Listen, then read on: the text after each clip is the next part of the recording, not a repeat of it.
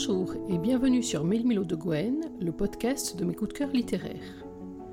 Dans chaque épisode, je vous propose de faire le point sur mes dernières lectures, sur les auteurs que j'aime, sur les thèmes qui me tiennent à cœur, et parfois aussi sur mes propres sorties littéraires. Bref, tout ce qui compose ma passion pour la lecture et pour l'écriture. L'émission d'aujourd'hui va être entièrement consacrée à une auteure pour laquelle j'ai un véritable coup de cœur, et en particulier à son dernier roman qui vient de sortir aux éditions addictives. À la fin de notre dernière rencontre, je vous avais lancé une énigme qui n'en est pas forcément une pour les habitués de Mélimelo de Gwen le site, pour vous faire découvrir de qui il s'agissait.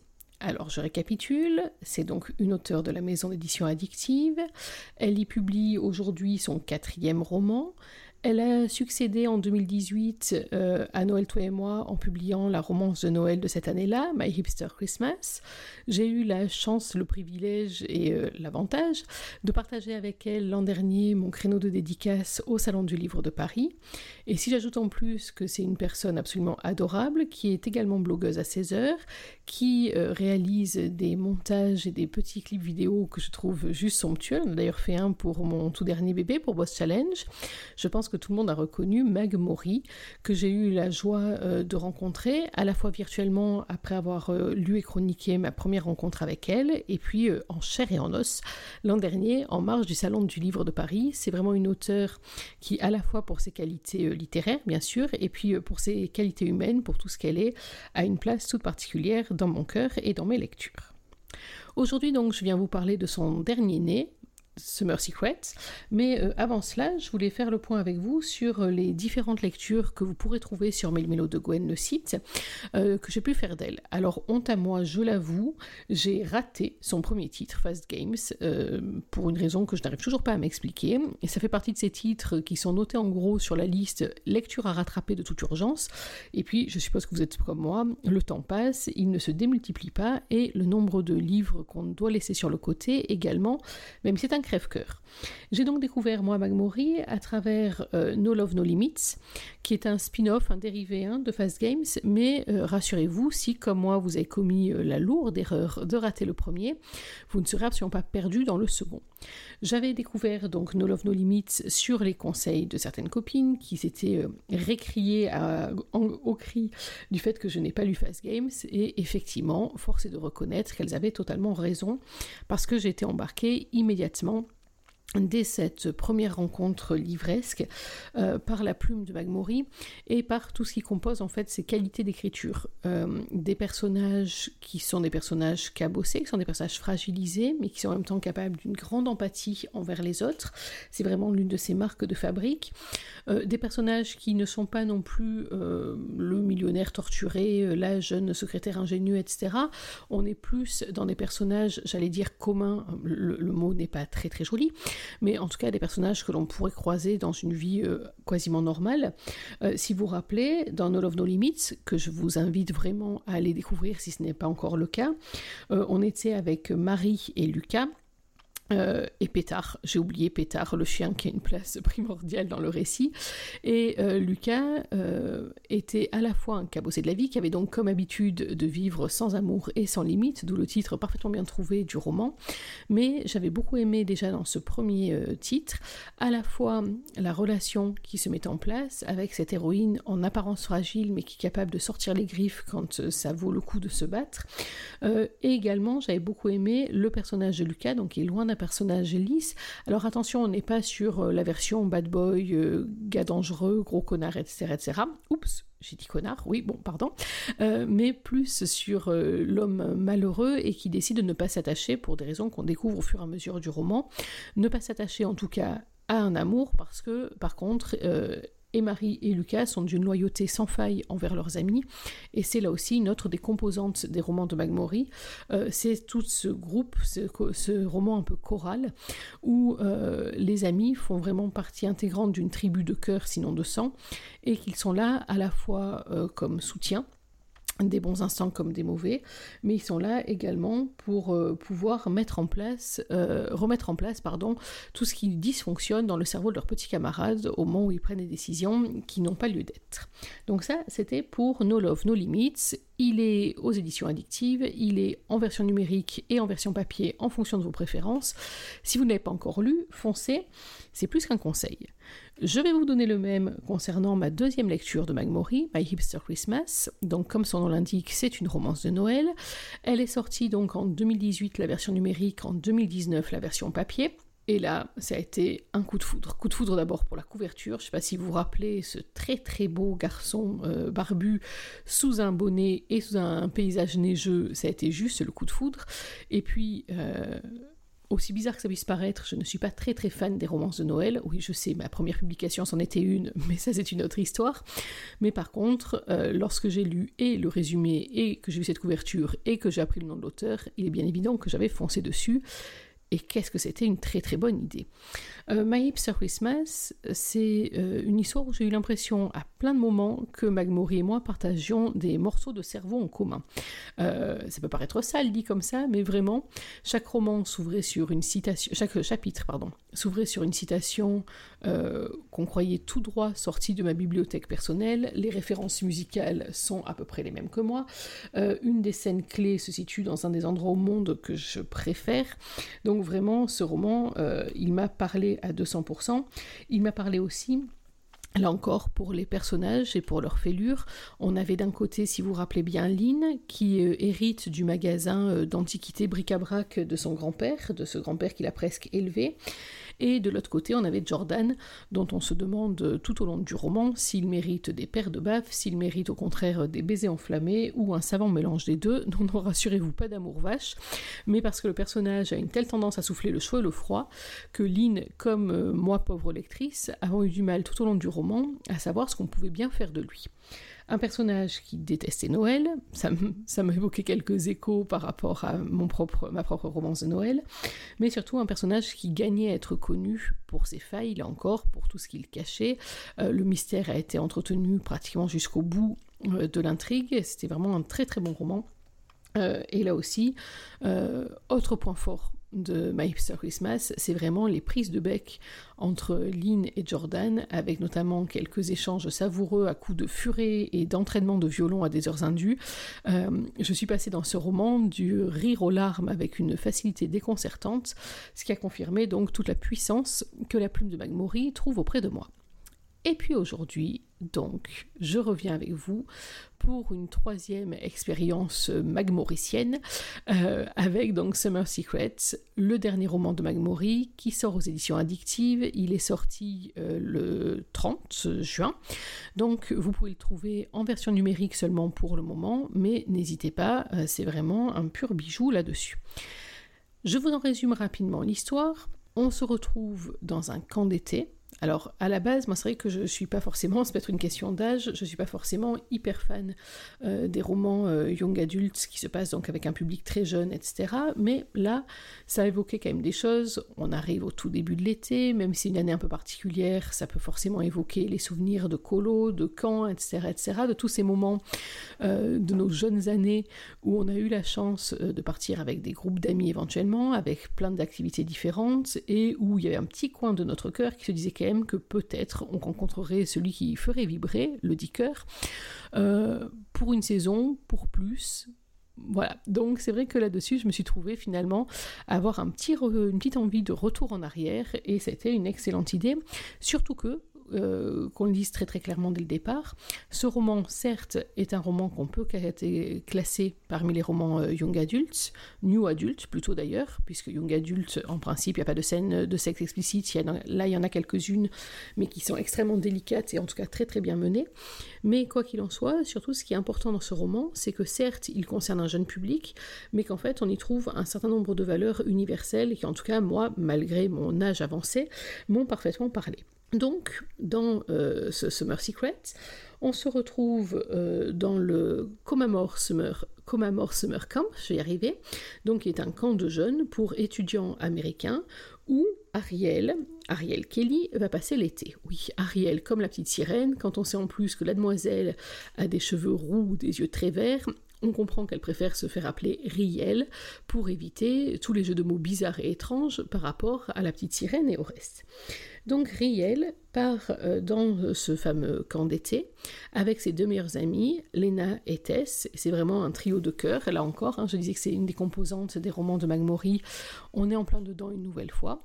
Elle part donc avec ses deux meilleures amies. Alors pas du tout pour rencontrer l'âme sœur. Hein. Elle y part vraiment euh, suite à une période personnelle qui a été extrêmement difficile et on comprend au fur et à mesure du roman pourquoi. C'est l'un des points forts justement de cette histoire. Donc elle part avec ses deux meilleures amies pour passer un été inoubliable des activités, des rencontres, des amitiés. Elle ne part pas spécifiquement euh, à la rencontre de l'amour, en tout cas pour euh, augmenter euh, son tableau de chasse, c'est vraiment pas son genre, mais par contre elle y part pour, pour vivre une expérience hors du commun, extraordinaire et qui marquera toute sa vie. Autant vous dire que euh, est très très près du compte. Donc elle part avec ses deux meilleures amies et immédiatement, dès le bus, dès les premiers chapitres, elle va tomber sur un personnage extrêmement ténébreux, Ambrose, Ambrose O'Sullivan, qui va passer tout son roman, pratiquement, en tout cas une grande partie du roman, à souffler le chaud et le froid, sans qu'on sache euh, précisément si, euh, là aussi, il a rangé dans la catégorie des garçons infréquentables ou quelque chose de plus. Vous en avez pris l'habitude, maintenant je vais vous lire un extrait du roman. Alors, je vais être très honnête avec vous, j'ai hésité un grand, moment avant de choisir quel extrait je voulais vous lire, parce qu'il y a vraiment beaucoup de passages dans ce roman qui m'ont euh, séduite, touchée, émue, tourneboulée, enfin tout ce que vous voulez. Euh, et en même temps, je ne voulais pas d'un passage qui vous en dise trop. Donc j'ai beaucoup réfléchi, j'en ai même parlé avec l'auteur quand j'ai préparé ce podcast pour lui soumettre un peu les deux trois scènes sur lesquelles j'hésitais encore et je vais vous lire euh, un grand extrait du chapitre 6. Chapitre 6, je ne vous le place pas dans le contexte, vous le verrez par vous-même, mais juste pour que vous euh, ayez un, avant-goût. Euh, une petite précision, chacun des chapitres, je vous avais dit dans ma Hipster Christmas, commencer par la citation d'un livre ou d'une musique qui me parlait totalement dans euh, Summer Secrets, qui est très euh, bien pensé et qui moi m'a énormément plu là aussi, c'est le fait que chaque chapitre en fait commence par euh, une citation, ou en tout cas une pensée de l'autre personnage. Vous allez comprendre tout de suite de quoi je parle, et alors c'est génial parce qu'on a vraiment l'impression de rentrer à fond un peu comme si on lisait par-dessus l'épaule d'un des protagonistes dans son journal intime. Enfin, vous voyez le, principe. On rentre en euh, deux, trois phrases euh, dans un passage absolument sans filtre où euh, il va, on va découvrir ce qu'il pense et ce que, bien sûr, il ne peut pas s'autoriser à dire. Chapitre 6, donc. Je t'ai vu frissonner, j'ai savouré ta nervosité. Sais-tu à quel point il est difficile de ne pas te toucher? Signé Ambrose. Et c'est Ariel qui parle. 4 juillet. Aujourd'hui est le jour de l'indépendance. La fête nationale des États-Unis commémorant la déclaration d'indépendance du 4 juillet 1776 vis-à-vis du Royaume de Grande-Bretagne. Chaque année à cette date, on est témoin d'un bouillonnement patriotique. Célébré en grande pompe sous les couleurs du drapeau étoilé, l'événement donne lieu à des parades, des spectacles, des jeux, des rencontres sportives, des coups de feu, des volées de cloches, des feux de joie et des illuminations d'un bout à l'autre du continent et le camp ne va pas échapper à la frénésie générée par l'occasion, comme nous l'a annoncé Alan hier soir durant le repas. Au programme, des animations en tout genre, une veillée exceptionnelle et un feu d'artifice tiré sur le lac. Les veillées ont d'ordinaire lieu une fois par semaine, le samedi soir, à l'exception de celle de bienvenue et de celle-ci. Quand nous rejoignons les autres à l'unité centrale, c'est une véritable effervescence qui y règne. Certains sont déjà affairés, le nez dans les cartons pour préparer les festivités. Une vraie fourmilière de petites mains s'active dans une franche camaraderie. Quelques-uns sont concentrés à démêler des ficelles, d'autres peignent à même le sol des affiches colorées, chacun participe avec entrain. La musique en bruit de fond monte soudain de plusieurs décibels quand le titre, Twist and Shout des Beatles démarre. J'assiste à une marée de hanches qui se dandinent sans cesser de s'affairer à leur tâche. Lena se retrouve embarquée par Dean, qui surgit comme un diable et l'entraîne dans un pas de danse chaloupé, tandis que le rire communicatif de Tess me gagne. Face au spectacle improvisé du duo, c'est un vrai sentiment d'excitation qui nous en envahit. On se laisse submerger par le tempo. Nous commençons à nous trémousser en bougeant nos épaules en rythme, en riant aux éclats, quand subitement nous sommes à notre tour embarqués par des mains qui nous entraînent aux côtés de Dean et Lena. Alan me fait tourbillonner tandis qu'Ambrose, un bras sur les épaules de Tess, bouge en cadence. Nos rires nous réchauffent et je me laisse emporter par cette ambiance décontractée. Dean tape une fois dans ses mains et nos cavaliers s'échangent les partenaires. Alan se retrouve avec Lena, ma blondinette propulsée vers Dean, et je finis plaqué contre le torse d'Ambrose qui m'attrape au vol, continuant de me faire tournoyer, une cuisse glissée entre les miennes. Étrangement, je ne ressens aucun malaise. Envahi par l'engouement général, seul le plaisir de danser est là. Il ondule avec une aisance remarquable, nos bassins pressés l'un contre l'autre. Je me laisse guider par ses mains et par son corps, étonné de constater à quel point nous sommes parfaitement synchronisés. À cet instant précis, il transpire d'une joie de vivre contagieuse, se mordant la lèvre inférieure d'ivresse et d'abandon. Dans son jeans délavé, carrément usé, et son t-shirt blanc fluide, il explose de sex Les notes épicées de bois, et de, de bois de santal, de bergamote et de vétivier qui imprègnent sa peau et ses vêtements m'enveloppent et pourraient presque me faire oublier que je suis censé le détester. Brut de Fabergé semble accentuer chaque particule de sa virilité. Enivrant, excitant et étourdissant. Son emprise douce mais ferme, sa main ancrée sur le bas de mon dos, m'impose de suivre son rythme entraînant. Il est étonnant de complexité. Mais qui est-il au fond? Celui qui rit en ce moment même avec ses potes, l'air insouciant? Celui intensément diabolique croisé à l'abri des curieux dans le hangar? Ou celui méprisant et provoquant du bus? Ou bien encore celui au regard triste que je surprends parfois Il me donne le vertige. Lui, sa chaleur, son parfum. Tant de facettes s'opposent au point que j'en ai le tournis. Et je ne saurais dire laquelle je préfère ni celle qui me fascine le plus. Oui, me fascine. Depuis quelques jours, je dois reconnaître qu'il occupe la plupart de mes pensées. Même si toutes ne sont pas bienveillantes à son égard, même s'il me fait enrager avec une facilité déconcertante, il y a quelque chose en lui qui m'attire. Ce qui est totalement paradoxal car il est préférable pour moi de me tenir éloigné de lui. C'est ce que la raison est censée me dicter, nous n'avons absolument pas les mêmes affinités, totalement décomplexé là où je suis inexpérimenté, mon honnêteté contre ses coups furés, contre ses coups fourrés, ma pudeur face à sa témérité. Non, trop de choses nous opposent. Sauf que ma raison a tendance à s'enrayer depuis que je l'ai rencontré. Lorsqu'enfin les dernières notes de musique retentissent, je suis à bout de souffle. Les jambes qui me portaient jusque-là se font coton quand son regard croise le mien. Il affiche ce sourire troublant, enjôleur et déstabilisant. Sa main, toujours posée sur la cambrure de mes reins, il incline la tête sur le côté comme s'il cherchait à percer un secret trop bien gardé. Pourquoi faut-il que nos corps se répondent et s'épousent avec autant de facilité? Je ne sais que dire, c'est une simple question de rhétorique. Son timbre chaud et traînant m'atteint avec une précision fulgurante, en témoigne ce délicieux frisson qui prend naissance et agite le creux de mon ventre. Je tente de ne rien laisser paraître, peut-être par peur de ce qui pourrait découler si je m'autorisais à lâcher prise. Il me rend fébrile, suscite mon désir avec un plaisir explicite. Ses grands yeux noirs, animés d'une lueur brûlante, cherchent avec curiosité des réponses sur mon visage, détaillent mes lèvres avec une appétence non dissimulée, au point que je manque m'étrangler. Le signe d'une pointe d'exaspération lui échappe quand il fait claquer sa langue en poussant un soupir d'incompréhension.